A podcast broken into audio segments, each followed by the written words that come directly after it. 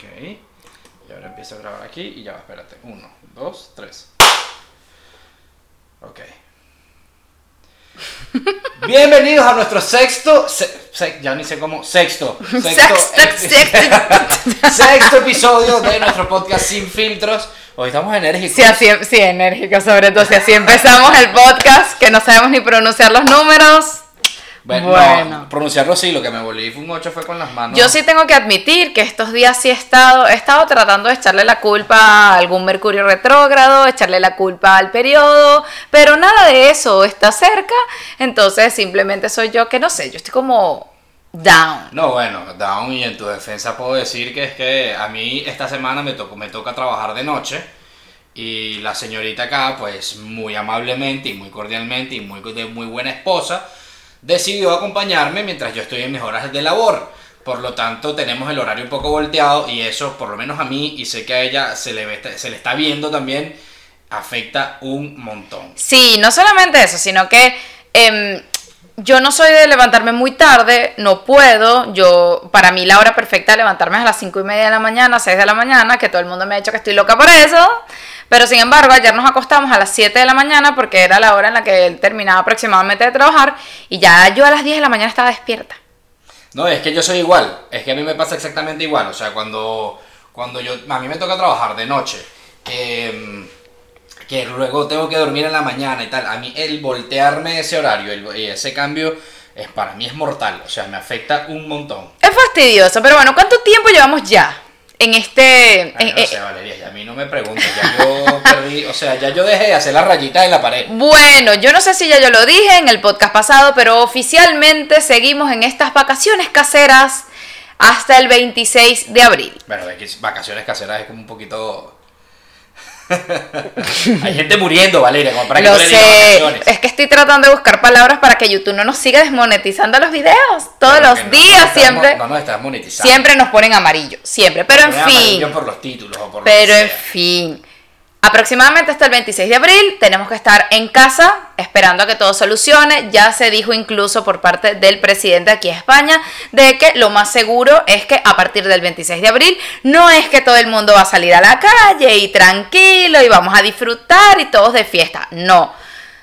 Es muy probable que se tenga que extender un poquito, lo dijo lo que es todo lo que es el confinamiento, incluso se va a levantar progresivamente. Hay gente que todavía no entiende eso. Es más, por Instagram nosotros lo preguntamos que hay gente con un odio profundo al gobierno que a nosotros nos sorprende cuando nosotros no estamos de parte del gobierno.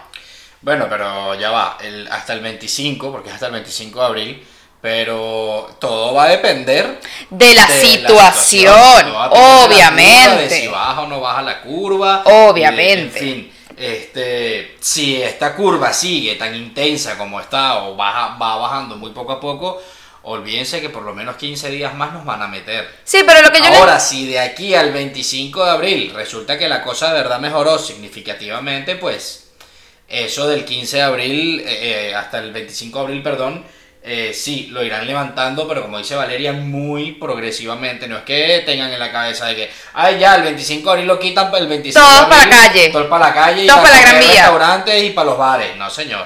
Pero lo que no entiendo es que cada vez que sale Pedro Sánchez hablando acerca de algo con respecto a las medidas, siempre hay alguien insultando, súper molesto, pero es que no hay otra opción. No hay otra opción.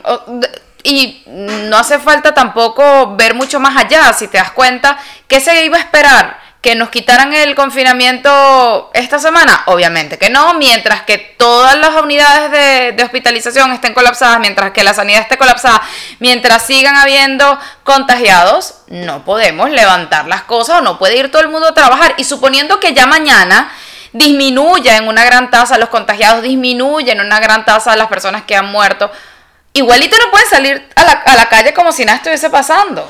Pero es que además de eso yo no entiendo cuál es la necesidad de la gente de el ahorita, el ataque que le montaron, pero es que es un ataque brutal eh, al gobierno. Y bueno, como, Yo tampoco lo como entiendo. Valeria y yo hemos repetido en varias ocasiones, no somos de este gobierno, no votamos, bueno, yo no voto, Valeria no votó por este gobierno, Fue mi voto familiar. pero, exacto, pero, pero, o sea, ¿qué, qué, qué más hubiese podido haber hecho el gobierno? ¿En qué ha fallado? Que como digo, siempre digo, ¿ha, ha cometido sus fallos? Sí, bueno, por supuesto. Todos. los gobiernos a nivel mundial han fallado. De hecho, hubo una persona que me- a la cual le mando saludos que comentó uno de los videos de YouTube. eh, es que todos los gobiernos, no sé qué. Le dije, coño, mira, eh, o sea, escucha un poquito lo que, o trata de leer un poquito lo que estás diciendo. ¿Te parece que son todos los gobiernos a nivel mundial no sirven? Claro. Por favor, o sea, Claro. no, no, quizás es que eres tú. Y ojo, yo no estoy defendiendo ningún gobierno en específico, ni soy pro gobierno, ni mucho menos. Para Pero nada. dentro de lo que cabe, coño, hay que, hay que también aplaudir las cosas buenas que cada gobierno hace. No, Porque y- no estoy hablando de este, estoy hablando de todos a nivel mundial. Si te pones- todos han cometido los errores con respecto al coronavirus y todos han cometido aciertos. Si te pones a evaluar absolutamente toda la situación a nivel de los países, como bien lo está diciendo el señor esposo, Gracias. Eh, eh, sí, lamentablemente, cuando es una situación sin precedente, cuando es una situación que no se esperaba, cuando ningún país del mundo está preparado para esta situación, evidentemente es difícil y es muy fácil para nosotros opinar desde aquí cuando ya la situación ha pasado. Si nos hubiesen preguntado antes o si nos hubiesen lanzado este caso desde el inicio, obviamente iba a ser distinto. Lo que sí me parece que no tiene sentido, mucha gente lo está diciendo en la televisión, gente reconocida, es es el momento, realmente es el momento de ponerse a atacarse, de decir que este gobierno hay que sacarlo, de decir que si esto, que lo estaba diciendo incluso una, una periodista en la televisión, si este momento en donde están muriendo tantas personas, en donde la vida de tantas personas están eh, en riesgo, en donde tenemos que estar confinados para poder ayudar a que se puedan eh, salvar la mayor cantidad de vidas y podamos salir de esta crisis, si esta situación tan complicada que ni siquiera es para España, sino a nivel mundial, no los hace olvidarse de los partidos políticos, no los hace olvidar de querer Sus luchar, diferencias. entonces, ¿qué lo va a hacer?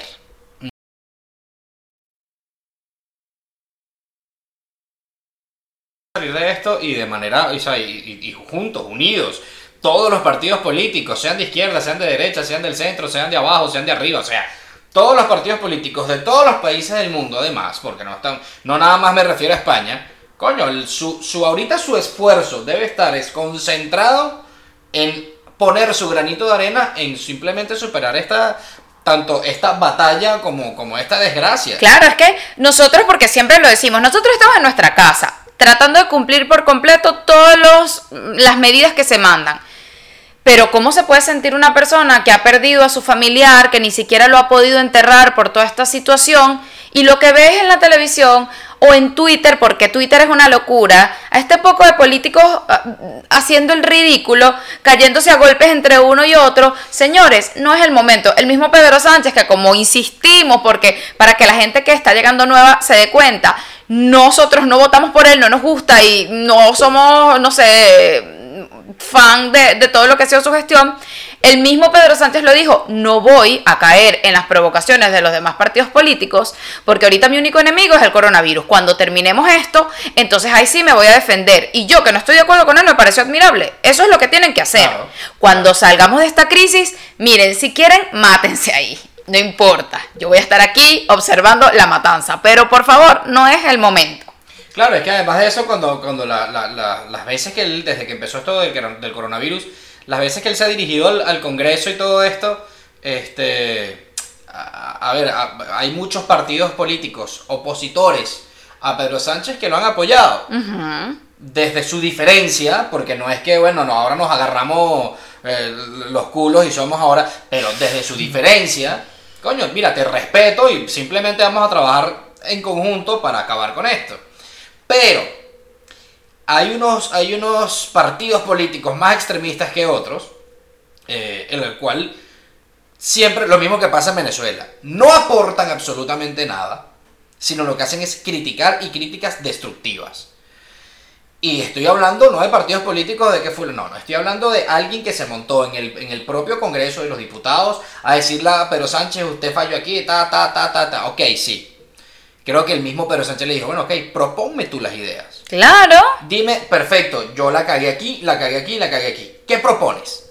Porque es que criticar es muy fácil. Claro. Pero nadie propone, nadie dice, coño, mira, ven acá, pero Sánchez, ¿sabes que la cagaste aquí? Vamos a hacerlo mejor así, así, así, asado. Y de repente así sale mejor la cosa, qué sé yo. Sí, Pero sí, no, sí, es muy fácil todo el mundo simplemente señalar y volvemos a repetir, no es que estemos defendiendo a Pedro Sánchez, nosotros no somos Sea adeptos- Pedro Sánchez o sea no quien somos adeptos a sea. Pedro Sánchez ni al, ni, al, ni al PSOE ni mucho menos. Pero es que sea el, el gobierno que sea, ahorita no es momento de criticar destructivamente. Ahorita es cuestión de sumar, no de ser parte del problema, o sea, no, no ser parte del problema. Claro. Entonces, eh, de hecho, ahorita mismo, sí, tienen 20 minutos, que le estaba comentando a hace rato, Oigan eso. un movimiento que se generó y entonces ahora, eh, que no sé cómo lo van a hacer, pero existe una protesta Virtual. Online, decía, sí, Algo online, así. digital, o algo así. Alguna palabra tecnológica para eso.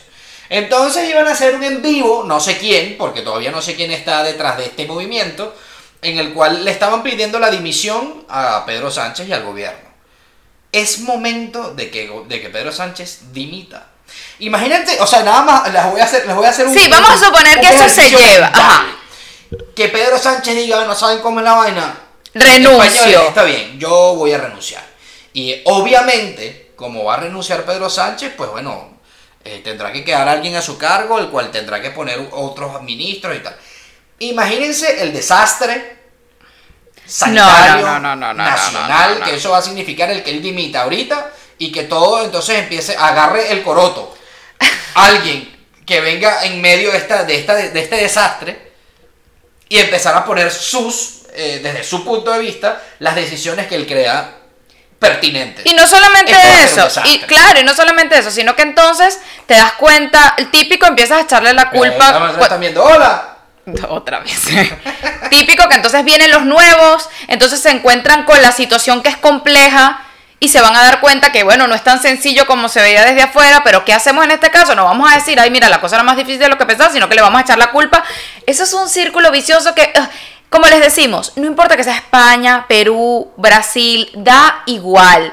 No es el momento para esta niñería, porque me parece que es una tontería. Los españoles, todos los ciudadanos de España, y no solamente los ciudadanos de España, sino de todos los países del mundo, lo que están buscando es que por amor a Cristo tratemos de unir esfuerzos para poder salir de esto. Estaba escuchando hace poco, como sabrán, estamos en Semana Santa, lo que pasa es que Sí, bueno, el tema... y eh, están poniendo más multas porque las personas están agarrando esta Semana Santa para irse. Pero entonces, no puede ser que cuando ya llevamos más de un mes en esta situación, todavía estén pasando estas circunstancias. No es el momento, no es el momento. No, no, bueno, es que, es que además lo que, estaba, lo que estaba diciendo con respecto a esta protesta es que lo llamaban Pedro Sánchez genocida. O sea, como si es que él agarró y las, no lo había visto. y las tantos miles de personas que han muerto, él agarró y no sé, toma, corona, vamos a infectar a todos estos miles de personas coronavirus. Coño, pana, o sea, genocida, de verdad. No, no, O sea, no, no, Hace no, falta no, de calificarlo de genocida porque el carajo haya, porque vuelvo y repito, yo no digo que no ha cometido sus errores, por supuesto. Pero porque él haya cometido errores a la hora de tomar las decisiones, porque no son decisiones fáciles de tomar, entonces es un genocida. O sea, Y ni siquiera digo él, porque no es él, o sea, toda la gente que está a o sea, él y su cargo. gobierno, pues a eso me quiero referir, o sea, él y su gobierno. No, no, no, no, no. Es que me parece una tontería, me parece una locura, me parece que la gente está demasiado ociosa en su casa, perdiendo el tiempo Sí. haciendo este tipo de tonterías. No se dan cuenta que mientras más unidos estemos más rápido vamos a salir de esto. Todo el mundo quiere salir de esto. Cuando salgamos de esto nos vamos a tener que enfrentar entonces a un nuevo reto que va a ser recuperar económicamente todo lo que lamentablemente ha ido disminuyendo por la situación. Entonces, ay, por favor.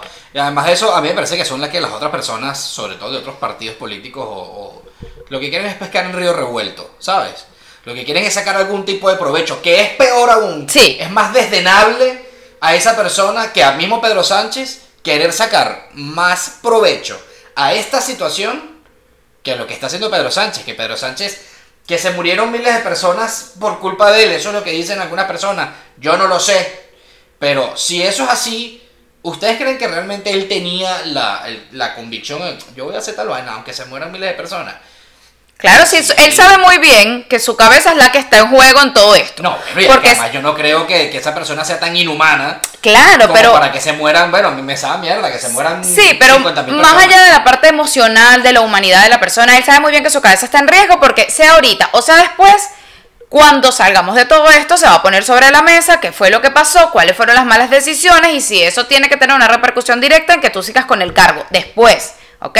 Pero yo estoy de acuerdo con él. Es súper, súper desleal. Es más, para mí está en el mismo eslabón de las personas que están estafando, a los viejitos que están estafando a cualquier persona a través del CEPE, a través de Mercadona, a través de los bancos. Me parece igual de despreciable que algún tipo de político o algún tipo de, de, de, de grupo esté utilizando el desespero de la población o el estrés de estar confinado o que capaz pierdes incluso la esperanza porque van día tras día y no ves que esa no ves que esa enfermedad termina de clausurarse por completo, entonces bueno, vamos a utilizar la desesperación de la gente para vamos a sacarlo ahorita y bueno, sacamos al presidente del gobierno. Tonterías. Para mí, tonterías. Con todo y que no estoy de acuerdo o, o no fue mi presidente electo, pero bueno, siempre hay un tonto en estos momentos de, de, crisis. y que como dices tú, ya después de, este tema del coronavirus, después que a la gente ya les volvamos a la normalidad entre, entre lo que cabe, eh, que pueda salir a la calle, que puedas no sé qué, que va a empezar lo del tema económico. Porque el tema económico, va, como siempre digo, va a ser un tema fuerte, va a ser un tema que va a dar mucho de qué hablar, sobre todo a nivel político Ahí es cuando más le van a caer encima. Ah, bueno, claro. Claro, claro que sí. Entonces, quizás en ese momento pueden empezar a pedir la cabeza de Pedro Sánchez porque tomó malas decisiones aquí, porque tomó malas decisiones allá, o porque tomó las decisiones tarde, o porque tomó las decisiones temprano.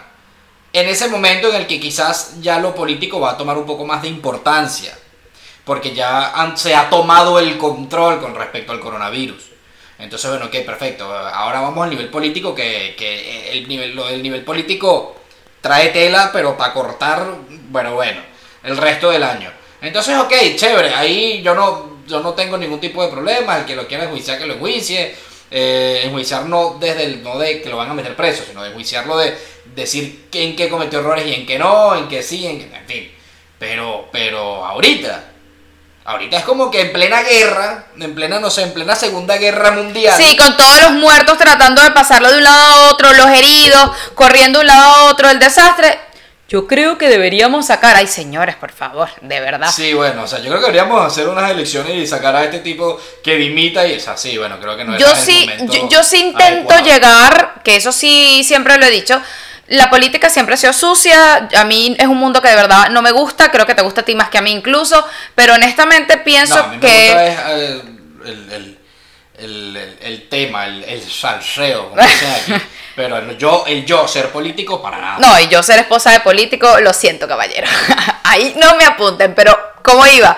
Yo simplemente intento, es como que tocar la fibra de la gente y no estoy diciendo que eh, le den la espalda o apoyen a alguien, simplemente traten de pensar con la cabeza fría, porque no tiene sentido que los utilicen a ustedes tampoco como un medio para causar más caos y para desestabilizar, la situación. Entonces, bueno, nada, o sea, vamos a calmarnos. Señores, vamos a pensar, no dejemos que nadie nos esté arrastrando, sean de un lado ni del otro, no es el momento para eso. ¿Cuándo es el momento para eso? Nos ponemos cómodos y bueno, Ahorita simplemente el objetivo es, claro, y el objetivo es vencer esta mierda todos sanos y, sin problema. Eh, y bueno o malo es el gobierno, es el gobierno que se escogió y es el gobierno por el cual eh, votaron todos los españoles. No todos, perdón, por el cual votaron la mayoría, de los españoles. Este, por lo tanto, simplemente hay que seguir las directrices. Y ya, se le guste o no le guste, lamentablemente hay que seguir esas directrices. Como vuelvo a repetir, después que pasemos este peo este riesgo, esta enfermedad y todo esto de, de, lo del coronavirus, pues ya se tomarán las acciones que, se, que, crea la gente pertinente que haya que tomar. Se le pedirá la renuncia, si hay que juiciarlo se enjuicia, si hay que pedirle, si hay que demandarlo se demanda, en fin, o sea, lo que sea. Pero ahorita no es el momento. Una de las cosas, ahí vas a decir algo. No. Muy bien. la palabra. Una de las cosas en donde, bueno, los españoles, todos los que viven, bueno, los españoles no, voy a corregir, el mundo entero ha centrado su atención es que por fin Netflix nos estrenó la temporada de La Casa de Papel. Lo que todos estábamos pidiendo, porque aunque ustedes no lo crean, que esto que ha sido un boom a nivel mundial, se hizo incluso la solicitud, por favor, que Netflix adelantara el estreno de La Casa de Papel, no se pudo hacer, pero bueno, ya se estrenó. Lo más gracioso es que la mayoría de la gente que estuvo esperando esa temporada, se vio la temporada en un día. En uno o máximo dos. Nosotros nos las devoramos En co- dos. en un, sí, en un día y medio, dos días, Exacto, día y medio. pues. porque somos intensos. A ver, háblanos de la casa. Todo el mundo por Instagram, háblanos de la casa de papel, ¿qué te pareció, Valeria? Por favor, spoiler, ¿ok? Aquí Sí. va a haber spoiler. Spoiler alert. Eh, Vamos a empezar con el cinéfilo.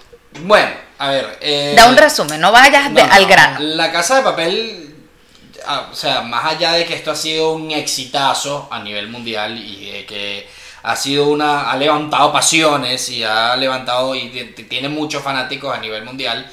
Coño, yo creo que desde que la agarró Netflix, obviamente por el tema más económico que otra cosa, eh, se han visto un poquito, o sea, eh, se ve que le están sacando o lo están exprimiendo hasta sacarle la última gota y, han ido poco a poco ridiculizando o, o no sé, haciéndolo un poco más cursi cada vez.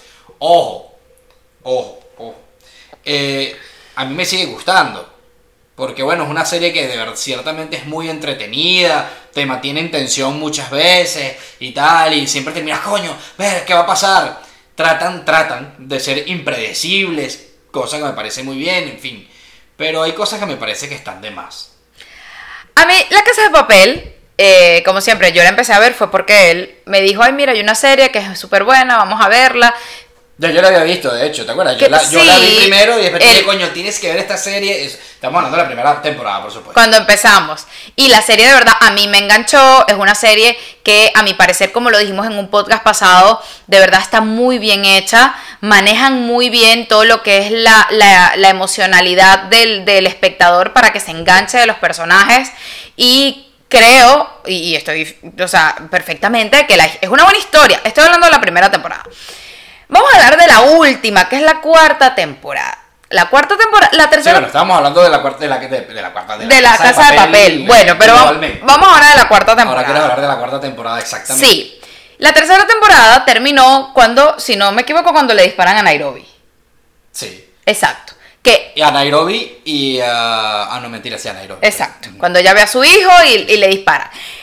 La casa de papel le encanta jugar con todos esos momentos clímax en donde es, es un simplemente un juego de ajedrez. Ahí ganan ellos y el otro viene y les adelanta un paso y están en esa pelea constante y es esa adrenalina lo que hace que el espectador siempre esté mm, manteniéndose. Sin embargo, el señor esposo y yo coincidimos de que esta cuarta temporada hubo momentos que eran, primero como que sobraban, segundo, no sé si era para alargar, como dices tú, para alargar una serie que ya tenía que haberse cortado porque hay que sacarle dinero porque la, la- el, tema es bastante, genera mucha, mucha ganancia. Pero vamos a empezar con lo primero, la operación de Nairobi. Bueno, lo que pasa es que la señorita, obviamente, Ya de, la salud, eh, ya ya va a sacar. Yo, estoy, yo estaba viendo la serie y yo sí le decía al señor esposo, esto es imposible.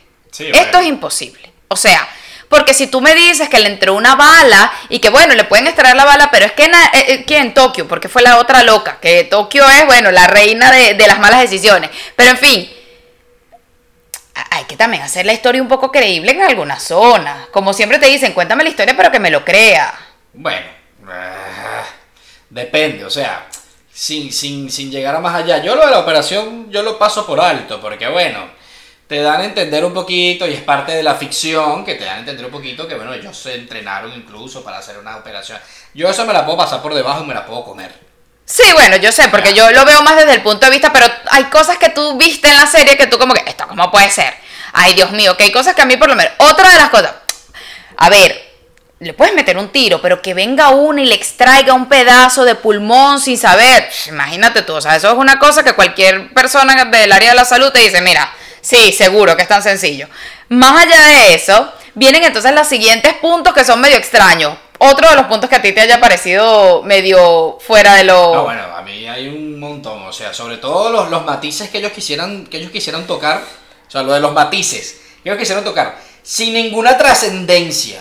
Ahí es donde en viene el serie, detalle. Porque tú me dijeras, bueno, es que eso eh, te lo explican porque eso es por esto, por esto y por esto. No, sino que sin ninguna trascendencia se tocan los matices. Como por ejemplo el de el, el transgénero o el. El transgénero, sí. que ojo, voy a advertir de una vez, yo no tengo absolutamente nada en contra del transgénero. Lo que voy a criticar es del cómo lo trató la serie, no de, del transgénero en sí. Eh, hacía falta dentro de la casa de papel que te dijeran que el fulano Juanito se cambió el sexo para Juliana. Sí, bueno. Eso Es que- en- dentro de la serie más o menos que... Se estaba discutiendo mucho de que quisieron en esta temporada tocar temas que están como en auge, pero que no son, no, no causan, o sea, que, se, que estén o que no estén son completamente innecesarios. ¿Cuáles son esos temas? Primero, el transgénero. De Juanita, ¿a quién? No, de Juanito a Juliana. Eso, de Juanito a Juliana. Segundo, la relación homosexual de este. Yo soy la peor, soy la peor fan. ¿De quién? ¿Cómo se llama? No sé. De Palermo Y con, y con Berlín. Que en ese momento hubo un beso apasionado que nosotros nos quedamos como que. ¡Qué además- bueno! además de eso, ya si lo que querías era abordar lo del tema hom- eh, homosexual, coño, ya lo habías hecho y lo, y lo habías hecho, a mi parecer, de una manera acertada. Desde la primera temporada se había puesto a Helsinki como que él era el, el tipo rudo y tal, el, el típico soldado serbio, no sé qué, y el carajo era gay. Ah, bueno, perfecto, chévere. Y bueno, hasta incluso te bancaba el que, bueno, le metes a Palermo, Palermo resulta que también es gay, y ellos tenían su vaina, su jugo, él, él y Helsinki. Ok, chévere. Ya estás tocando el tema eh, homosexual y ya los estás incluyendo. Perfecto. ¿Qué relevancia, y vuelvo a repetir, o qué tiene que ver el que Berlín se haya, que este estaba enamorado del otro y que Berlín se tuvo que besar con este para darse cuenta que... Lo meten desde el punto de vista amoroso, como que eso es lo que yo siento. Si eso hubiese pasado o no hubiese pasado, la casa de papel hubiese estado exactamente igual. El otro, el punto feminista que intentaron darle ahí con, ¿cómo es que se llama el otro?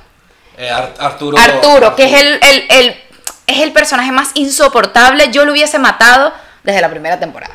Sí, sí, bueno, yo creo que él comparte el odio de, de todos los fans de la Casa Sí, de Papel. O sea, o sea- yo creo que ese tipo donde aparezca en, en- en algún evento de la Casa de Papel, alguna vaina le van a tirar. Es demasiado inútil, es demasiado despreciable. Lo que dice el señor esposo, o sea, sigue haciendo cosas y nadie se da cuenta de las cosas que hace, sigue jugando incluso con los personajes y uno como que, Nadie, mira, nadie lo aparta, nadie lo amarra, él sigue estando con los rehenes y, o sea... Pero- bueno, eh, ah, ah, bueno, que creo que ese era el tema al que ibas a llegar. El, el tema del feminismo fue una cosa que yo recuerdo haberle dicho al señor esposo, como porque él había visto como dos capítulos, yo me había quedado dormida, le había visto dos capítulos y luego los volvimos a ver al día siguiente, para yo ponerme a, a- a tono. Yo sí recuerdo que cuando veo que Arturito agarra una de las rehenes y empieza a tocarla, le pone como un, un narcótico, una cosa para dormirla y empieza a toquetearla, a tocarle los senos, a meterle la mano por aquí, la mano por allá. Yo recuerdo haberle dicho al, haberle dicho al señor esposo, ¿esto tiene algún tipo de relevancia con respecto a la serie?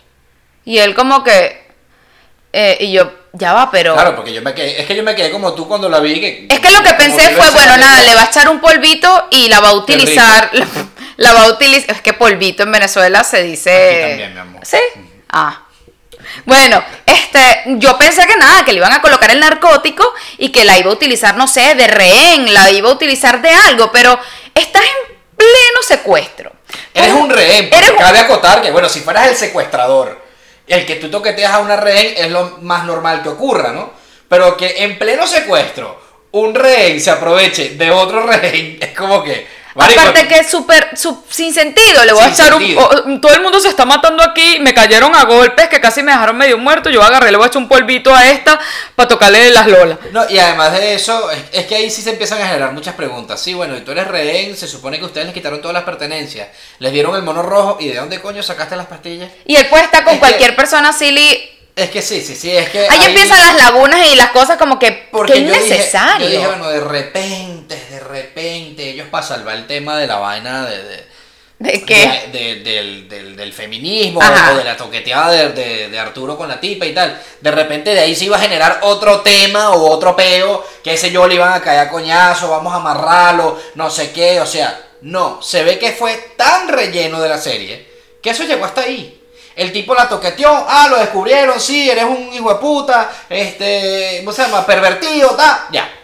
No, o sea, es decir, no tuvo ninguna relevancia con respecto Nada. ni al secuestro, ni al robo, ni Cero. la trama de la serie, ni nada. O- O sea, para mí, como le digo a Valeria, relleno, relleno y más relleno. Es decir, como le dije a Valeria, si hubiese quitado todos esos rellenos y todos esos matices, la serie hubiese tenido tres capítulos en la cuarta temporada. Claro. O sea, Y hubiese sido tres la trama real. Sí, La sí. trama central. La alargaron muchísimo para seguir generando dinero y porque, bueno, ya ocho capítulos, muchos fans, como que solamente ocho capítulos.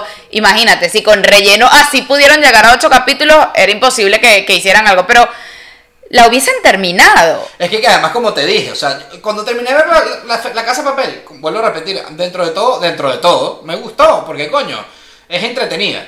Pero cuando la terminas de ver, me sentí como, como cuando empiezas a ver Rápido y Furioso, la 1, La que dos, bueno, sí, la los tres, carros, la ah, sí, y ves la 9 y dices, ¿qué mierda es esta, huevón? ¿Qué estoy viendo? O sea, O sea, todavía. No tiene nada que ver. o sea, Todavía. como, como decía Alex Goncalves, o sea, el carajo empieza manejando un carro y en la 9 ya termina manejando un submarino para salvar. No, mira, o sea, de verdad, a mí no me. No, o sea. es Sí, que sí, eso no tiene sí, ni pies ni cabeza. Entonces ya la casa de papel, por querer extenderla y por querer sacar dinero, están en la misma tónica. O sea, ya están poniendo la vaina súper ridícula y súper cursi. Todo sea por, por, por, por sacarle más dinero. Que la otra cosa que pienso es, coño, ¿qué, qué, cuesta el que si tienes algo bueno, eh, estoy hablando en las series nada más, ¿no? Si tienes algo bueno, lo dejes ya, o sea, se- lo cierres, aunque sea corta, pero lo cierres y siga siendo. Por ejemplo, pongo el ejemplo fácil y rápido para que me entiendan. Breaking Bad. Claro, esa serie. tuvo cinco temporadas nada más. Esa serie tuvo su principio, su, mm, su parte central perfecta y un, y un final cerrado maravilloso que hoy por hoy, yo incluso, mis amigos españoles prefieren volver a ver Breaking Bad antes de volver a otra serie porque quedaron encantados por cómo se llevó la trama y como dices tú, le pudieron haber sacado mucho más, que bueno, que luego sacaron algunas historias Que lo han- paralelas. Que lo han intentado, exacto. Que lo han intentado sacar series paralelas. como Después sacaron la serie de Better Call Saul, que es la, es la, la historia de lo que sucedió antes del abogado de, de, de Walter White, de cómo él llegó a ser ese abogado tramposo.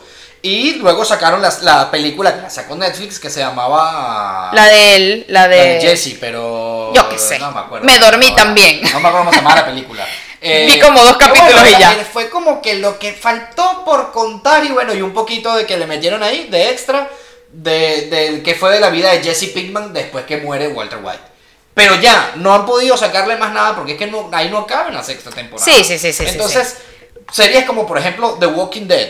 Marico, ya vas por la décima temporada y la décima temporada es así como que. Mátame ya. O sea, yo, señores, yo era un fanático acérrimo de Walking Dead. Y hoy por hoy ni la veo. Sí, ya, ya pierdes un poquito el enganche del espectador. Otras cosas de la casa de papel fue lo de que Nairobi quería tener un hijo del profesor. Sí, ah, bueno, sí, o sea, por favor. Yo le dije al señor esposo como que, ¿qué es esto? Entonces él me dice, bueno, Valeria, porque in- que intentaron, ¿sabes? Crear la emotividad al final. Es que la emotividad ya la estaba. Nairobi es uno de los personajes que más emotividad ha Sí. causado en todo el público sin necesidad de que le quiera pedir un hijo al profesor. Ah, pero querían meterle más drama. O sea, querían que sintieras la muerte de Nairobi como que, o sea, como que te estaban matando a ti. Bueno, pero igual la sentimos. un drama, pero drama. O sea, Igual la sentimos porque, a ver, coincido con el señor esposo. Sí, estamos ahorita hablando de todos los puntos que, que para nosotros son como, ¿para qué? O sea, que innecesario todo esto. Pero sin embargo es una serie que yo estoy esperando mi quinta temporada. Y quién sabe si sacan una sexta temporada. Sí, pero entonces ya uno empieza a perder porque estoy empezando a sentir eso que sentí con The Walking Dead. Empiezas ya a perder ese... eh, ¿Sabes? Como, viene la quinta temporada, sí, sino ya te quedas como que, bueno, viene la quinta temporada, vamos a ver con qué vienen. Entonces están a esto, a esto, de que, de que ya pierden, empiezan a perder los papeles y empiezan a hacer una serie cualquiera. Y empiezan a hacer una serie más. Entonces es lo que te digo, o sea, tienen opciones de, bueno, cerrarla ya por la puerta grande, que ya no es tan grande Ya es mediana. ya es mediana. o seguirle sacando mierdas y cerrar la, la temporada porque ya nadie la ve. O cerrar, perdón, la serie. Porque ya nadie la ve. Como The Walking Dead. Es que ya han sacado incluso a los, a los personajes principales. Porque ya los mismos carajos se dieron cuenta que se estaban quemando. Claro, claro. Entonces ellos dijeron, mira, yo me voy de esta serie porque aquí yo lo que estoy es perdiendo tiempo y perdiendo dinero. Este, y esta mierda va para largo porque la han novelado, que la vaina parece ya una novela latinoamericana, mexicana, para ser más específico. Y ya, o sea, Sí, sí, yo honestamente pienso que cuando tienes una buena historia, cuando ha sido un fenómeno mundial, porque ni siquiera es una serie que caló únicamente aquí en España, sino que es en todo el mundo, que incluso es considerada como una revolución a nivel mundial, las primeras temporadas de todo el impacto que tuvo en todo el mundo, realmente. Ah, pongan una balanza. Para mí es mucho más importante que tu obra quede perfecta, quede maravillosa y quede así tenga solamente cinco temporadas, así, así tenga solamente seis temporadas. Pero esos momentos de relleno o ese drama exagerado, el señor esposo era como que ya esto es una novela. Ya esto es una novela. Porque esa era otra que era lo que estaba diciendo mucha gente. El malo de la película, el que Terminator, porque ese hombre era que Sí, yo, bueno. yo decía, Dios mío, o sea, ¿este hombre quién es? El nazi que revivieron y que está matando a todo el mundo. Y que en una escena de la película hayan Serie. como, de la serie, hayan como cinco o seis personas disparándole con una metralleta. Metralleta, ¿no? Sí. Metralleta. Yo así no, yo no sé nada de armas. Metralleta, así, y que nadie le haya dado ni una sola balita, que lo que le quedaron fueron unos fragmentos inútiles ahí. Y él tenía una pistola. Él tenía una pistola y, y habían cinco personas disparándole con una ametralladora.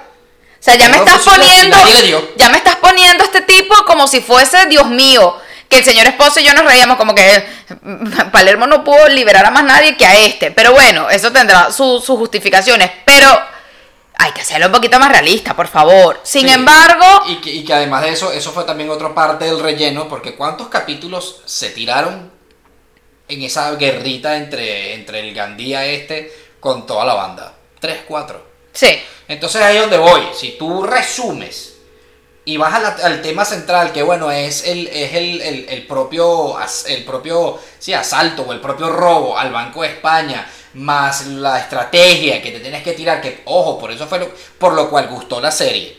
La estrategia que te tienes que tirar con respecto a la policía, tal, no sé qué, es que te, te quedas en la cuarta temporada en tres capítulos, tres, cuatro capítulos máximo, digo yo. claro, claro. Si quitas todos los rellenos, si quitas el que el Gandía se tiró cuatro, cuatro, tempor- cuatro capítulos, perdón, para matarlo, para, en fin, o sea, que lo que gustó precisamente de la primera y segunda temporada, que fue como la segunda parte, ¿no?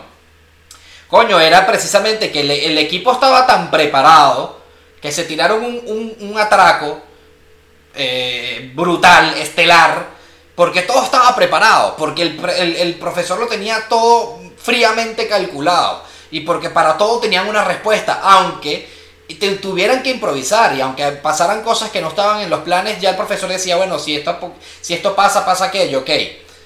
Ahorita yo esta, serie es entiendo- un, esta serie es un desastre ahora porque Sí, ahí todo yo- el mundo entiendo perdió el control. Eso, yo entiendo que ellos quizás en, en esta en esta temporada ellos quisieron hacer, bueno, ponerle un poquito más emoción a la cosa, como que bueno, el profesor perdió el control de la situación. El factor sorpresa, chévere, está bien, el te- amor. te la compro. Pero no pierdas tu, tu objetivo principal, no pierdas tu trama principal. Claro, Que claro, es el robo. Ya la vaina está allá adentro, que si este se coge a fulanito, que si este es el Eso, hijo de este, eso. es el hijo de, de Melgano. No. Y entonces, no, bueno, el, el otro me pegó, La- pero yo vengo y te lo digo. a- O sea, una vaina y un chisme adentro que dice marico. Eh, una novela. robo. Claro, entonces hubo una parte también en donde está tanto Río como. ¿Cómo se llama el que me gusta a mí? No. Berlín. No, de, ¿cómo Ah, Berlín? Denver. Denver. Ajá. Tanto Río como Denver están tratando de buscar a Gandía, que el bicho es, Dios mío, o sea, el asesino número uno, y mientras que están buscando para matarlo, están hablando, tú quieres estar con mi novia, ¿verdad? Tú tienes algo con ella, tú, tú- tú- tú me la quieres robar. Ay, de verdad. Ah, O sea, pero que los descalzos en el mueble. Mátalos a todos. Mira, bien. O sea, no se supone que esa porquería era que nadie tenía que tener ningún tipo de nexo. Siempre el amorcito ridículo y la estupidez. Yo no estoy diciendo que bueno, que en el proceso nazca algún tipo de emocionalidad, pero por favor, o sea, estamos en una situación seria. O sea, sí, sí, lo, lo han culebreado muchísimo, muchísimo. Culebreado o, o o culebra, para los españoles que nos ven, que son muchos, gracias a Dios, para que entiendan, es lo que uno le llama a las, a las telenovelas que son malas. E malas, intensas. Que pasan de todo y lo que tienen es drama y drama y drama y dice, esta es una culebra ya. Porque ¿Por son qué? malas. ¿Por qué le dicen culebra? Creo yo, porque nunca he entendido tampoco. Yo creo que le dicen culebras por lo malas, no sé. No, no, no, eso lo estás inventando. Eso tiene No, que no, tener por eso dije, creo yo, no sé, eso yo no lo estoy sacando a ningún lado. Eso es mi- lo que me indica mi lógica, porque por qué le dicen culebra. O sea que nosotros inventamos más. Pero sí, sí, sí, sí. Sin embargo, insisto, cuando terminan de ver la serie, Netflix también tiene un documental. Ajá. No sé si lo han visto porque no sé, no he escuchado mucha gente hablando de eso, pero Netflix tiene un documental cortico que dura como 45 minutos, una Creo que hora, sí, como más o 45 menos, minutos. en donde cuenta todo lo que fue el boom y todo lo que fue todo este movimiento, estallido, esta cosa que hasta ellos mismos los sorprendió de la casa de papel. Ese documental lo tienen que ver porque es maravilloso. Sí, el y el documental dentro de esto, porque después que lo critica, ves el documental y dices como que coño, marico, bueno, los bichos le echan un camión de bola. Sí, sí, sí. Además de eso, o sea, ves cuando en, el- en este documental que, ojo, tiene muchos spoilers de la temporada 4, así que... Vean primero la temporada exacto, 4. Primero vean la temporada 4 y luego ven el documental completo. Eh, en este documental ellos, por ejemplo, te muestran muchas otras cámaras de cuando ellos iban a grabar en, en, por ejemplo, en la Plaza de Callao aquí en Madrid, cuando, en fin. Y, y, y ven que, por ejemplo, ellos iban a grabar la, la parte de donde vuelan los billetes, pero resulta que ese día eh, les llovió. No, no, no, no. y no, entonces, no. bueno, les llovió, o sea, to- todo lo que las cosas, Ca- todo lo que les pasaba. al Para director, poder filmar una escena que iba a durar cuánto? que, que la escena cuánto duró en la, en la- creo que fue en la Dos tercera minutos. temporada. Que sí, dos minutos mientras el profesor habla y ya está. Entonces en ese peo, mientras la vena llueve, cómo lo arreglamos, escóndete aquí, no sé qué. Obviamente ellos tienen que pedir permiso para que en toda la plaza de Callao, que son donde están todas las pantallas, dejen de pasar publicidad, que supongo que eso lo pagan Uf, claro que lo pagan. para que poner estas pantallas verdes, que es lo que se llama el croma, ¿no? Que ahí es donde montan encima cualquier efecto especial. Y en esas pantallas verdes era donde iban a montar el profesor hablando a, a Madrid, supuestamente, ¿no? Resulta que obviamente en todo este peo de que mientras le llueve tal, no sé qué, ah, se pasó el tiempo y entonces resulta que, bueno, vamos a grabar y cuando van a grabar ya en las pantallas están pasando la publicidad que normalmente pasa. Y los tipos, coño de la madre, ahora qué hacemos y tal, bueno, mira, fulanito, ve y habla con sultanito a ver si nos dan un poquito más de tiempo, tal. O sea, que tú cuando dices, verga, marico, dentro de todo, Le echaron. te, sí, sí, te sí, das sí, cuenta que realmente eso lleva su esfuerzo. No, no, no, no. Tiene Pero también dices, perdón, amor, pero también dices, bueno, sí, pero coño, tanto esfuerzo que le pones y le vas a venir a dañar. Te puedes calmar, ¿verdad? claro, pero es que no sé. Yo creo que también es tanta la ansiedad. Lo que pasa es que es, es difícil porque es tanta la ansiedad que tiene el espectador por seguir viendo esos personajes de los que se ha encariñado. Porque, como les digo, o sea. Yo veo esa serie y yo tengo mis favoritos así que a mí me duele hasta en el alma y son simplemente unos personajes de ficción. Sí, uno, uno se encariña. Yo recuerdo incluso un, eh, ellos hicieron, no sé si fue como que la reunión de prensa en Callao y estaban todos los medios No, de comunicación. Era- era- bueno, y ese día yo le había dicho al señor esposo para ir al centro de Madrid a, pasear por ahí y él como que, ay, pero vamos a quedarnos en casa. Y cuando vi que estaban todos los de la casa de papel, yo como que, ah, quiero matarte. Entonces capaz ellos están jugando como que el público quiere más y quiere más, pero también tienes que saber tú eres el que manejas tu serie y tienes que saber que no siempre darle todo al público terminas realmente ahogando esa necesidad de saber. Claro, tienes que ir dándoselo muy de a poco y, y hasta un punto. ¿Qué pasa? Que esta serie realmente estaba pensada para tener ni siquiera dos temporadas, sino dos partes, que era como ellos lo habían llamado. Eh, el productor lo que quería era una, una, una serie donde tuviera una pequeña primera temporada, donde creo que fueron seis capítulos, si mal no recuerdo. Si no sabes tú. No me acuerdo porque eso fue la primera temporada y ya obviamente más nunca la he visto. Y luego la segunda parte tenía cuatro capítulos nada más. Recuerda que esta serie él la hizo para que tuviera esas dos partes nada más. Y además de eso, est- esta serie no la hizo Netflix. Claro. Esta serie la hizo el director con el productor y tal. Y la hicieron para A3 Media Production, que es el- el- el- la productora esta de los canales y tal, y qué sé yo. La pasan en España.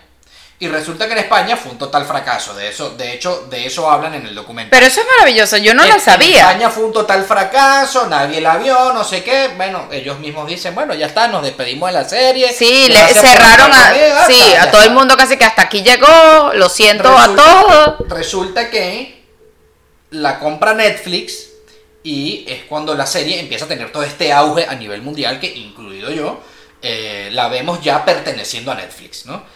Entonces, claro, obviamente Netflix, ya viendo que ganó un dineral comprando esta serie, que no sé, pero me supongo que la habrá comprado por tres lochas, porque ya la serie se había terminado en España y la serie fue un fracaso. Bueno, mira, te compro la serie así, pum, y la pegaron del techo. Netflix dijo, epa, aquí tengo la gallinita de huevos de oro. Porque todavía, eh, sabes que Netflix tiene, tiene, eh, dependiendo de- del país, tiene uno que otro material, ¿no? No todos los que, dependiendo de donde estés, no todos vemos lo mismo. Ah, no sabía eso. Sí. Dependiendo del país donde estés, ves unas que otras series o unas que otras películas que de repente Ah, ya. Netflix de España no tiene o... Ya, ya, ya, ya, en general, En pero general. si es la casa de papel, ves lo mismo en todos los Sí, países. sí, sí, sí, Ajá. estoy hablando de otras series o de otras películas. Ok. Pero la Casa de Papel poco a poco empezó a agarrar auge en todos los países, por lo tanto la fueron poniendo en todos los demás países, la doblaron en no sé cuántos idiomas. Este Todo eso lo habla el documental. El documental de verdad no tiene nada de pérdida. De verdad, tienen que verlo. y bueno, obviamente Netflix dijo, esta es la gallinita de, de los huevos de oro, y lo que te estaba comentando era de que al día de hoy, por eso te digo de que, de que Netflix, te estaba comentando de que el Netflix tiene diferente material, depende de- del país en el que estés, porque al día de hoy es la serie que más le genera a Netflix a nivel mundial. Sin importar el material que tenga cada país. Entonces, obviamente, para Netflix es la gallinita de los huevos de oro. Si no voy a esta Claro. serie, si Claro. esta serie me sigue dando. O sea, le sigue generando, obviamente, para los que no entienden lo, lo- lo de la parte monetaria, es la serie más vista en Netflix a nivel mundial. O sea, la serie más vista de Netflix es La Casa de Papel. Punto. Entonces, obviamente, eh, te dan a entender, o sea, o te dicen que es la que más genera. ¿Por qué? Porque si tú pagas una mensualidad de Netflix y tú no ves comercial, ni ves publicidad, ni nada. Pero es que hay mucha gente que se suscribe a Netflix solamente por ver la casa de papel. Y conozco casos muchísimos. Además, una prima mía, ahorita, me estaba comentando, me estaba contando mi hermana, por ejemplo, que una prima mía nunca había visto la casa de papel, vio la primera y segunda temporada en casa del novio y resulta que ella se quiso comprar Netflix para su casa porque Para ver quería la terminar Casa de de ver la tercera y la cuarta temporada. Entonces, obviamente es una serie que te arrastra, Sí, obviamente sí, una sí, serie sí. que Netflix le, le interesa tener de su lado. Yo eso puedo aplaudirlo, o sea, ok, si bueno, si la gente te pide, dale más. Hasta un punto. Sí, Hasta un puntico. No le puedes dar todo. También tienes, sí, pero también tienes que, si vas a alargarla, Tienes que saber alargarla. tienes que saber alargarla. Claro, y ponerle un punto. Hay una línea muy delgada entre, entre seguir siendo un éxito, vuelvo a repetir, como el caso de Walking Dead, por ejemplo, que para mí, a, mi, a mi parecer la han cagadísimo, pero durísimo. Hay una línea muy delgada entre seguir el éxito o que ese éxito empiece a Poco a descender poco, o empieces sí. a manchar la serie porque le quisiste sacar tanto dinero, pero se te acabaron las ideas o se te acabó la, la- la- ya la, la trama principal que lo que hiciste fue cagarla y... Es que yo creo que tú tienes que jugar Y mucho. desviaste lo que era la casa Tú tienes que jugar mucho con la emoción y la curva que tiene, hablando de curvas, la curva que tiene el espectador. A mi parecer, tú deberías mantener esa emoción y que cuando la serie termine, obvio, no la vas a terminar abierta, porque eso sería un fracaso total, pero que mantengas esa llama del espectador y que no se vuelva un fastidio. Entonces, es una serie que a mi parecer, con todas sus tonterías, con todas sus cosas, creo que haber matado a Nairobi también le dieron... Sí, como te- ahí fue donde dije hace rato que bueno, que ellos todavía juegan mucho a, a, jug- a, eh, a- a hacerlo impredecible, ¿no? Sí. Que en eso les puedo dar un punto a favor. A mí me que sigue está- gustando. está bien que- claro, como yo también lo dije, a mí también me sigue gustando, pero están cometiendo cagadas. Bueno, tiene sus Y- y momentos que uno... no tiene tiene sus momentos que uno dice como... como que- Pero bueno, yo creo que es más el amor. De todas formas, estos comentarios están libres. pero es que ya va, espérate. Él, él está pegado... co- Es- sigue hablando, es que sigue. Yo creo que uno sigue con, con- con- hasta esta temporada por, por ese nexo que uno creó en la primera temporada o en la segunda. Porque coño, es la casa de papel y tal. Entonces, bueno, es un poquito también generado por esa emoción y ese nexo que uno creó desde la primera y la segunda. Pero ya no hagan que uno la deje de ver como, como The Walking Dead. Hay había temporadas que yo seguía viendo The Walking Dead porque decía, bueno, ya estoy viendo esta mierda, ya voy por la temporada 7. No, bueno, Pero yo- yo de honestamente- Quiero ver cómo termina esta mierda si algún día termina. Yo honestamente espero que la próxima temporada sea la última. Tiene que ser la última. O sea- si no la quieren cagar, porque además se les nota que se les están acabando las ideas. Por lo tanto, tiene que ser la última si se están acabando las ideas. ¿Entiendes? Porque además de eso, la casa, la, la, la, la, serie se llama La Casa de Papel. ¿Por qué? Porque eso supuestamente ellos iban a robar la casa de la moneda y timbre. Y por eso llama La Casa de Papel. No le puedes sacar que ahora los bichos van a robar. No, bueno, es que ahora van a robar, no sé, el museo del Louvre. O sea, marico, estás perdiendo ya los papeles porque obviamente era la casa de papel y hubiese puesto otro nombre. O sea, nada más te estoy poniendo un ejemplo de, de incluso del nombre para abajo. Entonces ya tienes que cerrar, lamentablemente tienes que cerrar la historia. Bueno, vean la serie. Si no la, bueno, si no la han visto, ya les poliamos toda la serie. Pero las personas que ya la vieron, dejen qué opinan ustedes. ¿Les parece de verdad que que todavía hay mucho para dar en la casa de papel, les parece que la gente como que mira, ya córtale porque ya estás perdiendo un poquito el, el, el, el, foco de la serie, o cuáles han sido los momentos que ustedes digan o los personajes que ustedes digan, mira, está inútil que hace aquí, Déjenlo en los comentarios, señores, para disfrutar de todo esto, porque es que por Instagram ha sido, ¿qué te pareció la casa de papel? No puede ser, sí, dímelo, toda la gente se la ha devorado en segundos, pero bueno, aparte no tenemos mucho más que hacer, pero sería interesante escuchar lo que ustedes tienen que decir. No, y además de eso, este, en los comentarios yo les estoy respondiendo absolutamente todo, porque incluso en los otros podcasts les he respondido a todo el mundo. Así que dejen en los comentarios los sus, sus, opiniones y lo debatimos y lo conversamos. Sí, nosotros, nosotros respondemos por separado. Respondes tú por tu lado, yo por el mío, así que ahí estamos todo el día respondiéndoles sus comentarios. De todas maneras, recuerden que este podcast sale en su formato de video por YouTube y en su formato de video por Spotify,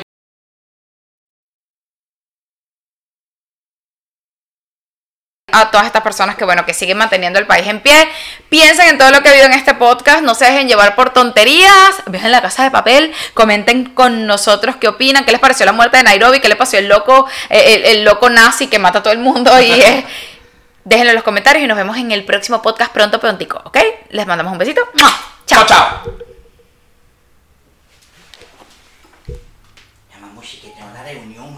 yo sé mi amor pero tú te te, te pegaste ahí, este, este podcast lo hablaste tú solo.